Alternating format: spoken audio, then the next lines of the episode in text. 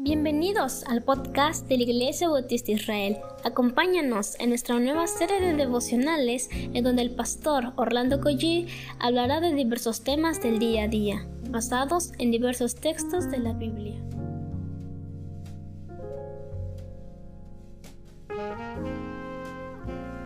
Muy buenos días queridos hermanos, vamos a comenzar con una oración al Señor. Padre, gracias te damos por tantas bendiciones que nos das que no podemos ni siquiera enumerarlas, Señor. Son tantas que te alabamos y te bendecimos. Pero el mayor don que nos has dado es tu Hijo Jesucristo, Padre. La salvación que tenemos en Él y todos los beneficios que tenemos en Cristo. Señor, te alabo, te alabamos por ello. En el nombre de Jesús. Amén. Estamos en el capítulo 7 del libro de Isaías. Soy el pastor Orlando Collí de la Iglesia Bautista Dios Fuerte y de la Iglesia Bautista Israel. Estamos en el versículo número 5 y vamos a darle lectura al versículo 6 hasta el versículo 9 si es posible. Dice la palabra del Señor. Ha acordado maligno consejo contra ti el sirio con Efraín y con el hijo de Remalías, diciendo, vamos contra Judá y aterroricémosla y repartámosla entre nosotros y pongamos en medio de ella por rey al hijo de Tabeel. Estas amenazas pudieron cristalizarse efectivamente, dado que los de Judá ya sabían, acá ya sabía de el sabor de la horrible derrota por mano de los sirios, pero además iba con aliados. Ciertamente todo esto les pudo acontecer de manera puntual, pues dice la escritura que habían había un acuerdo maligno, así subraya, he acordado maligno consejo contra ti. Ahora los propósitos eran definidos y claros. Era contra Judá, era atemorizarle, era repartirse las tierras y además someterlos y ponerles a un rey, aunque no se sabe mucho de Tabeel, es una palabra hebrea y significa Dios es nada. Eso significa. Y querían poner a este hijo de Tabeel nada más para tenerlo como un, pues algo figurativo. Versículo número 7.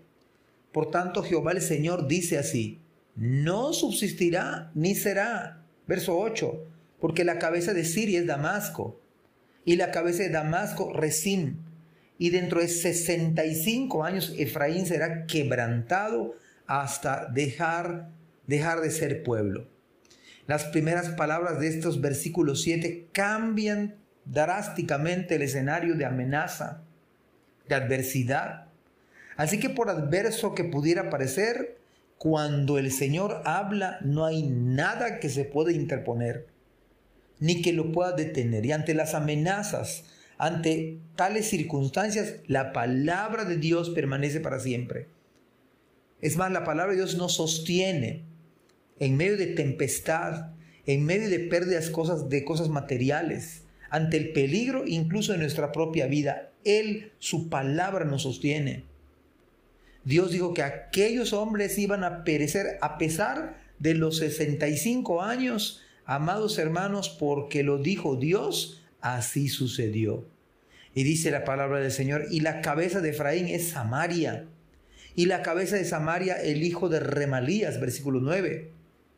Si vosotros no creyereis, de cierto no permaneceréis. Y hermanos, esto es muy triste porque son sus propios hermanos de, de, de, de raza, sus propios hermanos de sangre, que se, iban, que se habían propuesto arremeter contra ellos. ¿Qué acaso se les había olvidado que eran del mismo pueblo? estaban divididos y ahora en contra de sus propios hermanos. Sin embargo, la advertencia es final. Si ustedes no creen, también van a perecer.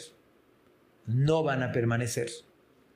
Así que estos pasajes eh, hay, varias lecciones. En primer lugar, la primera lección que podemos entender es que a pesar de las amenazas, a pesar de lo que pudo ser, cuando el Señor interviene por una bondad inexplicable. Por, una, por la gracia, la misericordia grandísima, la bondad de Dios. Hermanos, las cosas, aunque parezcan adversas, si Dios lo dice en su palabra, así será. Aunque un ejército acampe contra mí, no temerá mi corazón. Y como bien decía Pablo, ni lo ancho, ni lo profundo, ni ninguna otra cosa creada nos podrá separar del amor de Dios que es en Cristo Jesús. Vemos otra lección a pesar de, los, de los años, son 75 años, lo cual me parece que las cosas se invirtieron. Hermanos, lo que Dios dice simplemente se cumple. Simplemente se cumple. Ahora bien, eh, la otra lección final es que, hermano, usted puede y yo contemplar la bondad de Dios, pues porque esta esta misericordia es para un hombre y para su pueblo que habían abandonado, se habían apartado de las cosas del Señor. Por eso la advertencia final, si ustedes no creen, también van a perecer, no van a permanecer. El llamado es para aquellos que sabemos de la palabra. Mis amados hermanos, apliquémonos, busquemos al Señor mientras se puede. Y pues que Dios les bendiga, nos vemos, nos escuchamos mañana si Dios nos da vida. Gracias por escuchar este podcast. Te invitamos a compartirlo y a seguirnos en nuestras redes sociales para que no te pierdas el contenido que tenemos preparado para ti. También nos puedes encontrar en nuestra página web www.ibimerida.org y contáctanos al correo ibismerida.gmail.com Gracias por acompañarnos. Hasta la próxima.